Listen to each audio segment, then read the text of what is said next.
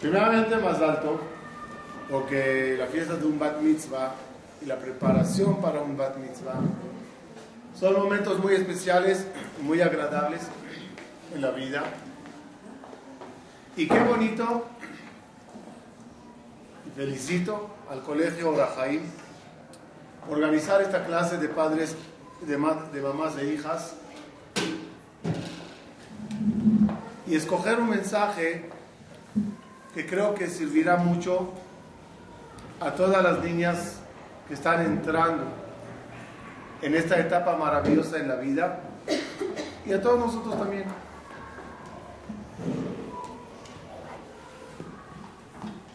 Todos sabemos que cuando Dios quiso entregar la Torah, primeramente aseguró que hay entre todos una gran hermandad. Antes de matar Torah, el versículo dice, Vaihan Sham Israel Negeda'ar, y agrega nuestros sabios, que Ish Echad Belev Echad. Y acampó todo el pueblo de Israel delante de la montaña de Sinai, como un solo hombre, con un solo corazón.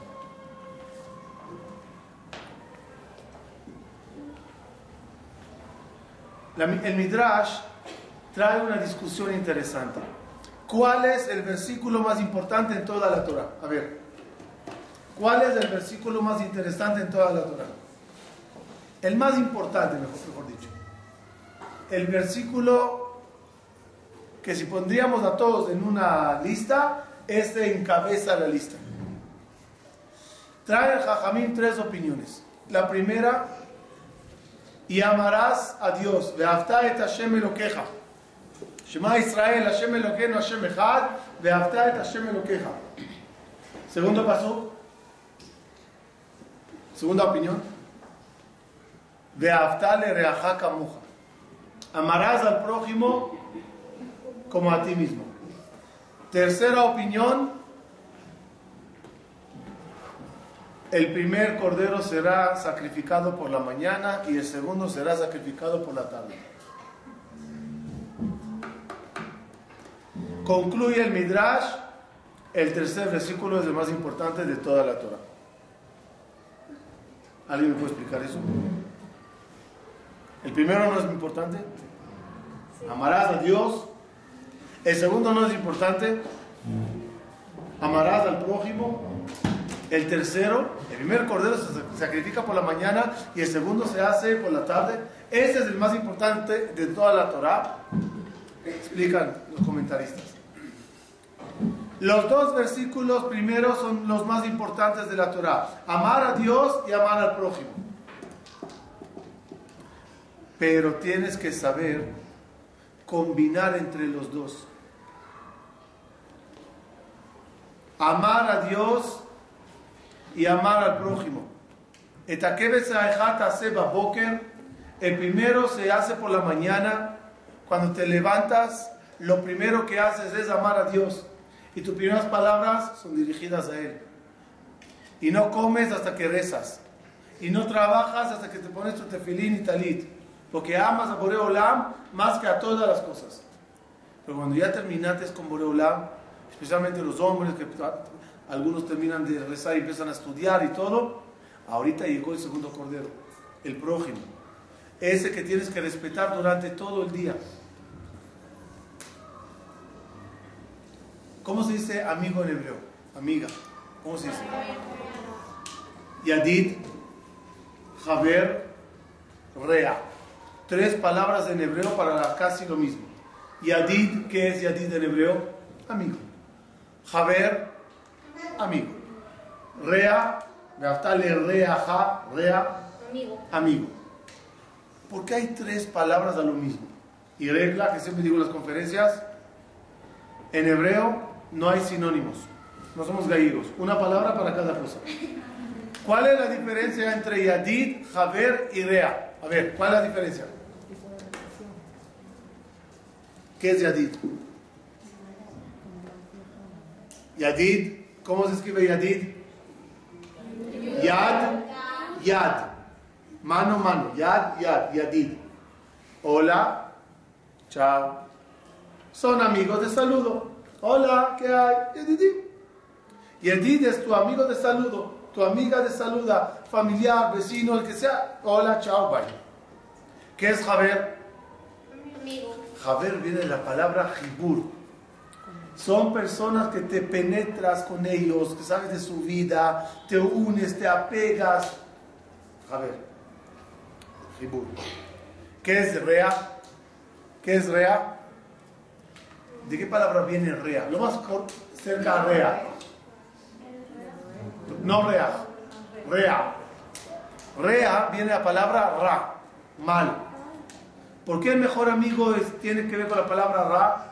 Tu mejor amigo es que cuando a él le va mal, a ti te duele. Eso es el nivel más elevado de, de amistad. Jibur, eh, hola, ¿qué hay? ¿Cómo estás? ¿Cómo andas? ¿Sabes? Ayer no dormí toda la noche. Ay, tu problema, yo dormí muy bien. Rea es que cuando él está en un problema o cuando tuvo un problema, a ti te duele. Es un nivel muy elevado. Tenemos muchos Yedidim. Tenemos algo de Javerim y tenemos muy pocos Re'im. Gente que de verdad los importas. Gente que de verdad tu alegría es su alegría y tu dolor es su dolor. Y eso se ve, y la vida trae sus exámenes, cuando alguien pasa por un pro- problema difícil. ¿Cuánta gente te llamaron a ver? ¿Qué anda? ¿Qué onda contigo? ¿Qué pasó? ¿Cómo vas? ¿En qué puedo ayudar? Y en las alegrías también se nota eso.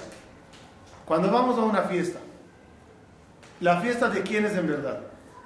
El del que llaman nosotros. A mejores salones del mismo. El que cambia es el organizador, el, eh, el protagonista. ¿Y tú quién eres en esa fiesta? Invitado. ¿Como Yadid, como Javer o como Rea? Llegaste a la fiesta, al cumpleaños, a lo que sea, a la boda, a, a lo que sea. ¿Cómo llegaste? Unos llegas como Yadidim. Hola, más alto. Chao, ya tengo otro compromiso. Llego como Yadid. Javer, ¿cómo sería? ¿Cómo se comporta un Javer en una fiesta? Va, se involucra, come, baila. ¿Cómo se comporta un rea?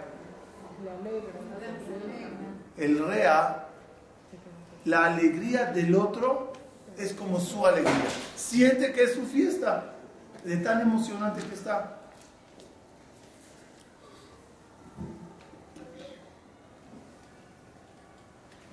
Por eso dijeron Jajamín, perdón, por eso dijo la Torah, Veaftale reaja camoja. ¿Qué es camoja?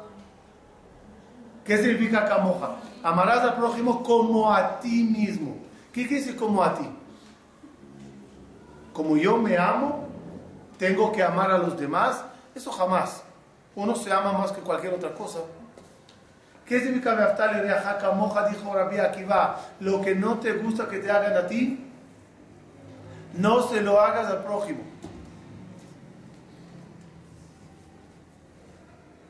¿Quieres que te elogien? ¿Te gusta que te elogian? ¿Te gusta que te dicen palabras bonitas o no? ¿Te gusta que te hablen bien? ¿Te gusta que te respeten? Lo que a ti te guste, ponlo en una lista y dáselo al otro. Les voy a contar una historia que pasó en en Jerusalén hace 200 años. Miren qué historia.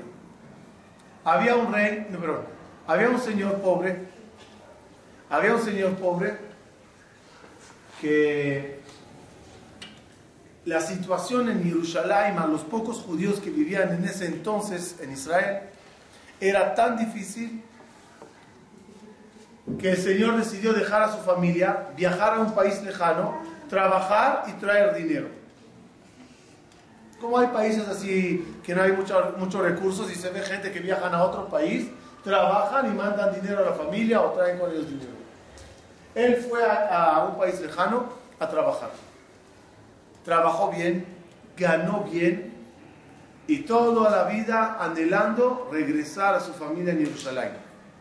Pasaron dos, tres años y el Señor ahorró como 100, 100 monedas de oro. 100 monedas de oro. Decide regresarse a la familia y lo alenu velo alejem, el Señor se enfermó y el doctor le dijo que no va a poder regresar a su familia, le falta dos semanas de vida. Con mucha tristeza decidió por lo menos mandar el dinero a la familia en Eretz Israel. ¿Quién viaja a Israel? ¿Quién viaja? ¿Quién viaja? ¿Saben de alguien que viaja a Israel? Sí, fulano mengano, la semana que viene se va a Eretz Israel. Ay, qué bueno. Fue y le dijo, mira, yo lamentablemente estoy enfermo, no voy a poder regresar a Israel. A lo mejor aquí con las medicinas, doctores, intentaré salvar mi vida, pero mi familia necesita el dinero. Hay aquí 100 monedas de oro. Te pido por favor que se lo des a mi esposa. El, el punto era que ese señor, el que va a llevar el dinero, de corazón no tenía mucho. Le dice con mucho gusto, pero yo cobro el 20%. 20 monedas para mí, 80 monedas para tu esposa. Dice el enfermo, no puede ser, ¿por qué eres tan cruel? Le empieza a gritar, no, Inés. Le dijo, ¿sabes qué? Por discutir conmigo y hablarme de esa forma, son 30%, 70% para ella. Y si sigues discutiendo, subo el precio. Y si no quieres, pues entiérrate con tu dinero. Yo soy el único que va a Israel. El Señor vio que tiene aquí un asunto con alguien un poco especial. Dijo, ¿sabes qué? Va. Traigan testigos. Y escribieron allá. Yo, fulano mengano, entrego en manos de fulano mengano 100 monedas de oro. Y le digo ante los testigos, lo que tú quieres, dale a mi esposa. Le dice el Señor, lo que yo quiero, lo que tú quieres, dáselo. Ah, bien, gracias. Agarra las monedas, emprende el camino y a la mitad del camino dice, pero ¿por qué 30, 70? ¿Por qué? Mira el sol, el frío la noche, el camello, la espalda, es mucho esfuerzo. 40, 60 también está bien. Y al día siguiente ya amaneció en 50-50. Y cuando tomó el primer barco ya era en 60-40. Y cuando vomitó y se mareó en el barco ya estaba en 80-20. Para hacer la historia corta, cuando tocó Jerusalén, la cuenta ya iba 90-10. Paréntesis, ¿el Señor es un ladrón? ¿El Señor es un ladrón? Ladrón no es. Falta de corazón, sí.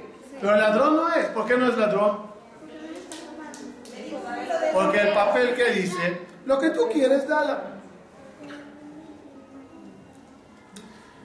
Llegó a la casa de la señora, toca la puerta, la explica la situación, lamento lo de tu esposo, aquí está las 100 monedas, aquí está el documento que dice que lo que yo, te, lo que yo quiero te daré, por lo tanto decidí que te voy, que yo me voy a quedar con 95 y te voy a dar 5 monedas. La señora cuando entendió lo que está pasando, no, no, no insultos, platillos voladores, le tiraba la escoba. ¿Qué no le hizo? Dijo, mira, por tratarme así, decisión mía. 99, 1. ¿Y por qué uno? ¿Por qué uno? Porque dice, lo que tú quieres darla, entonces hay que darla algo. ¿Cuál es lo mínimo que la puedo dar? La señora fue con el rabino de Jerusalén desde entonces, le comentó la historia Él vio el papel, citó al Señor, ve el caso y, dice a la esposa, al parecer tu esposo perdió la cabeza antes de fallecer. ¿Cómo se, le, cómo, ¿Cómo se le ocurre dar a alguien así un papel que le permita las cosas de esta forma? No lo puedo entender. Pero ¿saben qué? Mañana daré el veredicto. Mañana 8 de la mañana, veredicto. Al día siguiente, a las 8 de la mañana, la mitad de los judíos que vivían en ese entonces en Jerusalén estaban en el tribunal a ver cuál será la decisión. Y el juez, el rabino, Dayan, se levanta y dice, veredicto, 99 monedas para la señora y una moneda para el señor.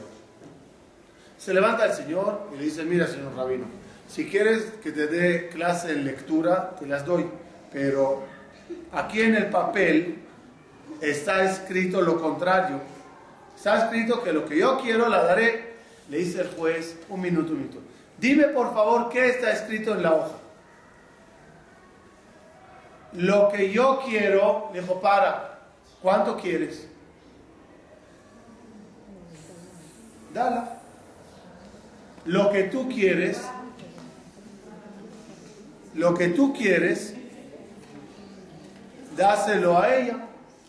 ¿Cuánto tú quieres? 99, pues dáselo. Dáselo. Y es un mensaje para toda la vida. Lo que tú quieres, hay que dar. Ah, lo que tú quieres, hay que dar al otro. No, yo quiero que eh, mi vida sea una maravilla, que la gente me ayude cuando tenga problemas, que la gente baile en mi fiesta, que la gente me felicite, que la gente me diga que, guapo soy, que, inteligente, que, bonita casa, qué bonitos zapatos. Ok, lo que todo lo que quieres, dáselo al otro.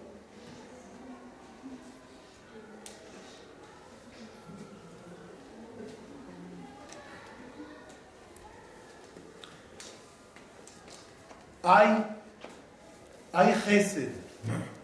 ¿Qué es gesed? Hacer bien al otro. Y hay tzedaká. ¿Qué es más grande, el gesed o la tzedaká? ¿Qué es más grande, hacer gesed o hacer tzedaká? El gesed. El gesed.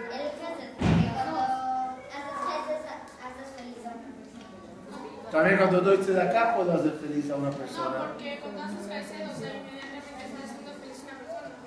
veces de acá puede ser que le hago feliz dándole dinero. Sí, pero cuando haces de acá, no siempre puedes hacer que la otra persona se sienta feliz. Miren, tienen razón, nada más lo voy a explicar. ¿Saben por qué el Gesed es más grande que la Tzedaká? Porque Tzedaká se hace únicamente con pobres. Y Gesed se hace con todos. Tzedaká se hace únicamente con dinero. Gesed se hace también con una sonrisa, una ayuda. acá se hace únicamente con los vivos. Y Gesed se hace también con los muertos.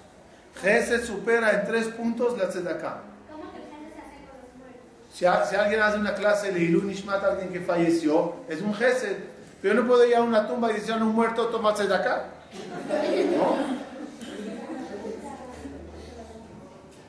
Entonces, entonces Tzedakah es una amistad muy grande, pero Gesed la supera. Y uno de los tres puntos que mencionamos es Gesed es también cuando le haces a alguien feliz con una sonrisa, con un consejo, con un abrazo, con un elogio, con una ayuda en el colegio, en el examen, con una tarea que le faltó, que no llegó, con un teléfono, ¿cómo te sientes? Gesed es un deber. ¿Qué es lo contrario a Gesed? Lo contrario de hacer Gesed. Lo opuesto a hacer Gesed al otro es hacer Tzar al otro. Hacerle al otro sufrir. A ver, examen. Me imagino que todas las niñas del BAT aprendieron bien todas las leyes. No nada más del BAT, sino también de Shabbat. ¿Qué se hace en Shabbat primero? ¿Kiddush o Amotzi? ¿Cómo debe de estar el pan? Lama. Porque, porque Sí. Para que no se sienta mal el pan. Para que no se sienta mal el pan. ¿Cómo te llamas?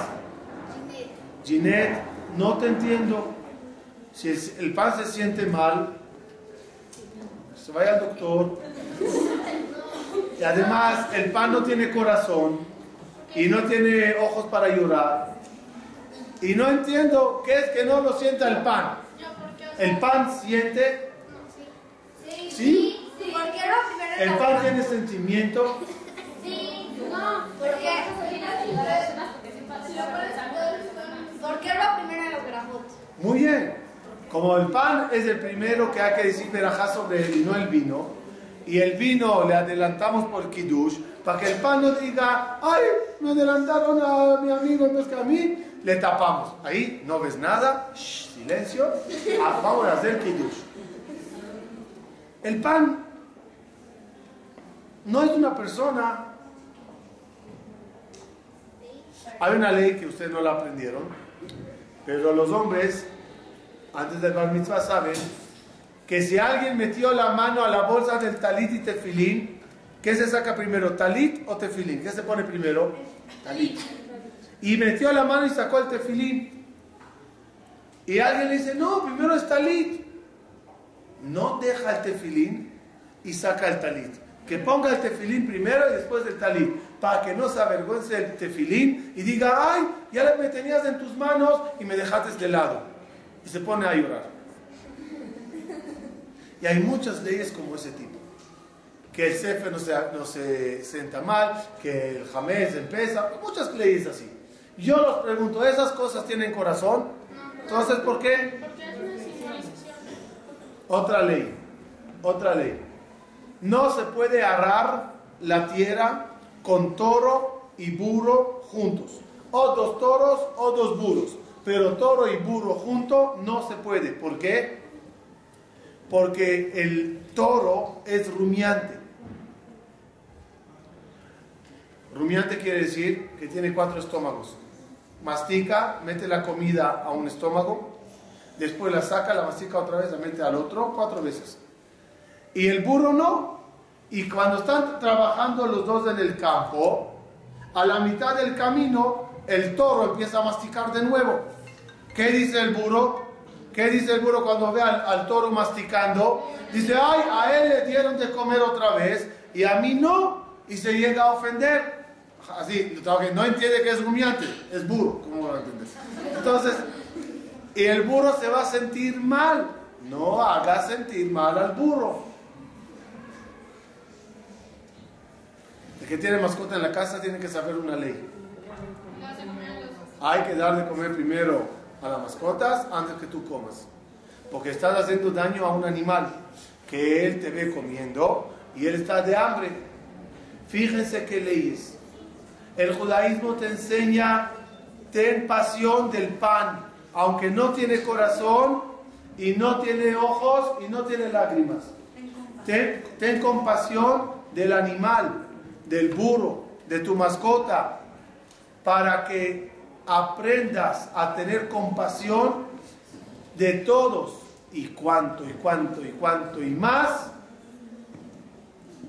de tu prójimo, de tu amigo, de tu compañera. Cada uno de nosotros tiene que saber que hacer zar al otro es prohibido y hacer sonreír al otro es lo más grande del mundo. Quiero ir cerrando la idea.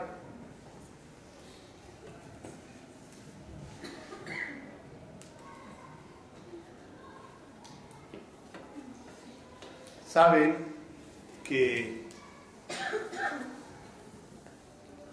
que antiguamente, antes que se salía a las batallas, a las guerras, se paraban todos los soldados en el campo y llegaba el Cohen y decía, ¿quién construyó una casa y todavía no la inauguró, que se regrese. ¿Quién plantó una viña y todavía no cosechó, que se regrese. ¿Quién se comprometió y todavía no se casó, que se regrese. ¿Quién tiene miedo de la guerra? Que se regrese a su casa para que no debilite la moral, la, la moral de los soldados. Hay cuatro casos. Casa, viña, compromiso y miedo. Díganme por favor de los cuatro, ¿quién es el único lógico? El miedo. El miedo. Los demás no son lógicas. Si un enemigo va a invadir tu país, ¿de qué te sirve que hiciste una casa? ¿No la vas a vivir? ¿De qué te sirve tu viña? Ellos te la van a comer. ¿De qué? ¿Viña? Viñedo. ¿De qué sirve tu, tu esposa? Los, los enemigos van a agarrar a todos como esclavos. El que tiene miedo, está bien, es peligroso, uno con miedo puede estropear la batalla. ¿Por qué se liberaba a todos estos tres? Para que el que tenga miedo no se avergüence. Muy bien. Dicen estos sabios, ¿cómo, se, ¿cómo era la salida de las filas? No era el que tiene casa, salían los de la casa. Los que tiene viñedo, salían. No. Lista. Viñedo, casa, pareja, miedo para afuera. Salían varios. ¿Por qué salían todos juntos? Para no avergonzar al que tiene miedo. Si nada más dirían el que tiene miedo, saldrían algunos que tienen miedo y todos, ¿no? Y empezaban a un poco de bullying. Dicen nuestros sabios, estábamos dispuestos a perder soldados en tal de no avergonzar a nadie. Quiero contarlos algo que pasó en Bneverak, en una ciudad en Israel que se llama Bneverak. Una niña de 11 años que que era una niña muy buena, le gustaba estudiar, le gustaba jugar, pero más que todo le gustaba comer. Y el papá siempre le decía, ya hija, cuídate, haz un poco de dieta. Un día llega la niña y le dice, papi, pero muy seria, si juras que cumplirás mi deseo, hago lo que quieras. El papá le dijo, dime cuál es tu deseo. No, primero juras y después te lo digo. No, no me gusta así. Pa, por favor, júrame y haré lo que quieras. Y vino el papá y dijo, ¿qué me va a pedir mi hija de 11 años? ¿Qué me va a pedir? No, verá, no sabe dónde queda Disneylandia en el mapa. Dijo, está bien, hija, juro que te cumplo tu deseo. ¿Cuál es? Dijo la niña, pa, quiero que me cortes del pelo a rape. Dice el papá, te volvites loca. Papá, jurates que cumplirás mi deseo. No, yo no me refería a esas cosas, yo me refería a un juguete, a un, a regalo. Jurates. Y el juramento es algo importante, importante. El papá fue con un rab y el rab le dijo, no se jura. Y si ya jurates, hija, ¿por qué lo quieres hacer? ¿Tienes piojos? ¿Qué, qué, qué tienes?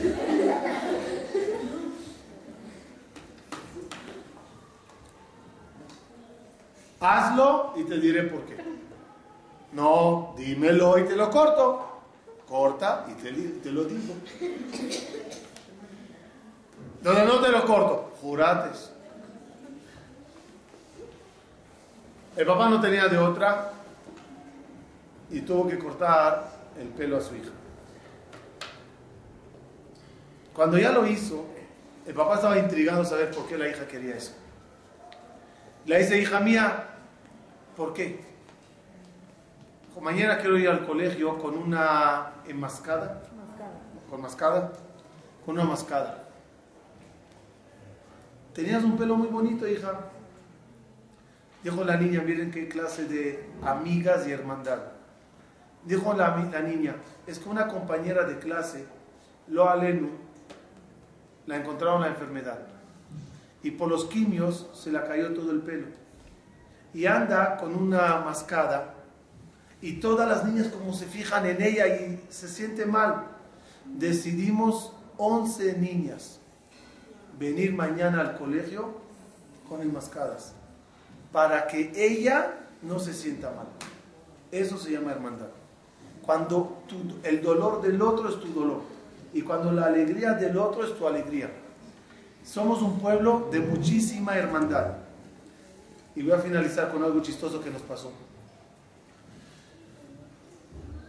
Pesach normalmente lo hacemos en seminarios, en hoteles. Hace unos años atrás hacíamos Pesach en España, en Marbella.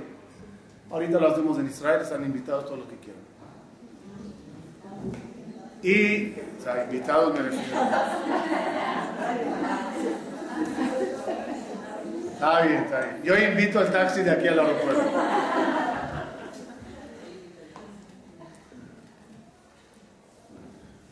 Ese año teníamos pesaje en España y viajamos primero a Israel y después al seminario de España. Ok, parecíamos como un hueso en la garganta, todos limpiando para Pesach nosotros ahí de casa en casa. Víspera de Pesach, viajamos a España para el seminario. Paréntesis. Mi esposa tiene una costumbre. Ella pregunta a la aerolínea cuántas maletas hay por persona. Y en base a eso se llenan las maletas. Si dijeron una maleta por persona, no sé cómo, pero todo cabe en una maleta. Si dijeron 10 maletas por persona, se llenarán 10 maletas por persona. Nos dijeron son dos maletas de 32 kilos por persona, más maleta de mano. Tres. En ese entonces éramos ocho miembros de la familia Anillar. 8 por 3, 24 maletas llegaron al aeropuerto. ¿No? De Israel a España, llegamos al aeropuerto,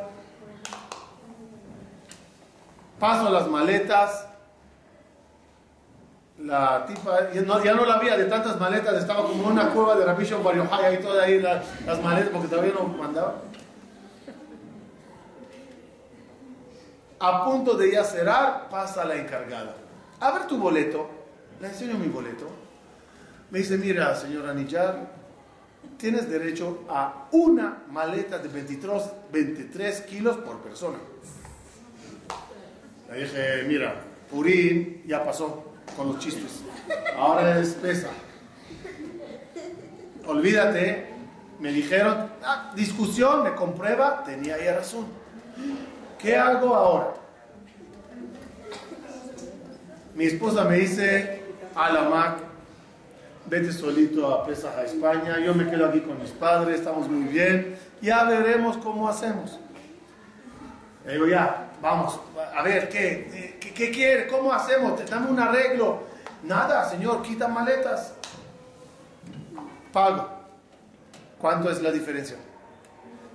Después de pelear y así, favor y descuento, me lo cerró en 1200 dólares.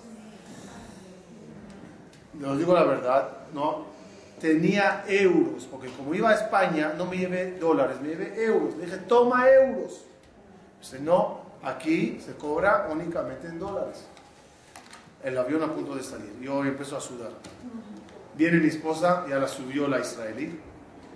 Mi esposa la dice, este año no voy a poner maror en la mesa, ya me hiciste maror. Gritos ahí, todo. No, Le dije, ¿sabes qué? Dame ocho maletas, van ocho, salen ocho. Saco ocho maletas, las pongo ahí, mis suegros estaban allá. Le digo, tomen las maletas para algo de los suegros. Entonces tomen esto. Me dice mi esposa, disculpe señora Nillar, ¿dónde está la ropa de pesa? ¿En las ocho maletas que dejaste o las ocho maletas que regresan? Le dije, ya, vámonos, la gente está esperando, el avión va a salir. Te llevo a corte inglés, te compro lo que quieras, vámonos. Ok.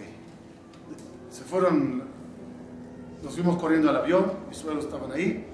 Llegamos al avión, una demora de 20 minutos. Cuando llega, llegamos a abordar, llega la, Marón. Y me dice, los quiero decir que Dios los quiere mucho. Dije, gracias. Todas las maletas viajaron, me dice. Dije, ah, empezó a funcionar tu corazón. Me dice, no. Escuchen bien. Me dice, no. Un señor que viajaba a Johannesburgo, vio todo lo que pasó, vino, puso 1.200 dólares y se fue. Yo le dije, no, hablas en serio. Me dice, yo no lo pagaría por ti, pero el señor, lo pagó. No lo podía ni creer. Me dijo, y no acepté el dinero hasta que dejó sus datos, aquí están sus datos. Estábamos en shock, todo el vuelo así. No hablamos, así, todo así, shock. Llegamos a España. En Jolamued, mi esposa me dice, vamos a marcarle. Yo le dije, no, no le voy a marcar. Me dice esposa, ¿por qué? Dije, mira, me siento bien, a lo mejor es del Yahuanabí. Si le marco y me atiende, no es del Yahuanabí. Pues déjalo así, pensaré que del Yahuanabí. Después dije, no. Si es del Yahuanabí, no es ninguna grandeza al pueblo de Israel. La grandeza del pueblo de Israel que no era el Yahuanabí, que era un judío común y normal, que estaba ahí y está. Mi suegra me dijo, era un muchacho israelí, tenía una una bola, un jeans, así normal, normal, normal. Le llamamos, hasta que lo localizamos, y él me dijo una frase que me gustó mucho. Dijo, por favor, no quiero el dinero, no, no, no te lo deposito, dime dónde. No quiero, déjame sentirme bien. Me dijo, nada te pido una cosa, no vayas a pensar que soy un multimillonario. O sea, a veces uno que dice, ah, seguro había uno ahí, un Bill Gates, que tenía sobrepeso dijo, ¿qué hago con tanto? Y no, no, no, no, no soy millonario. Sí tengo corazón, pero no dinero. Y esa es la grandeza que tenemos que aprender en la vida. Ser gente buena. Y no importa con quién, con todos. Cuánto y más con tus compañeros. Cuánto y más con tu familia. Cuánto y más con tu pareja. Cuánto y más con la gente más allegada. Ojalá que reforcemos muchísimo los vínculos entre nosotros, la hermandad, y juntos nos pararemos que Ishehad Belebehad para recibir la Torah, para recibir todas las leyes de Dios en este Bat Mitzvah. Pero antes del Bat, antes de matar Torah, primero unir los corazones. Muchas gracias, se los deseamos a todos.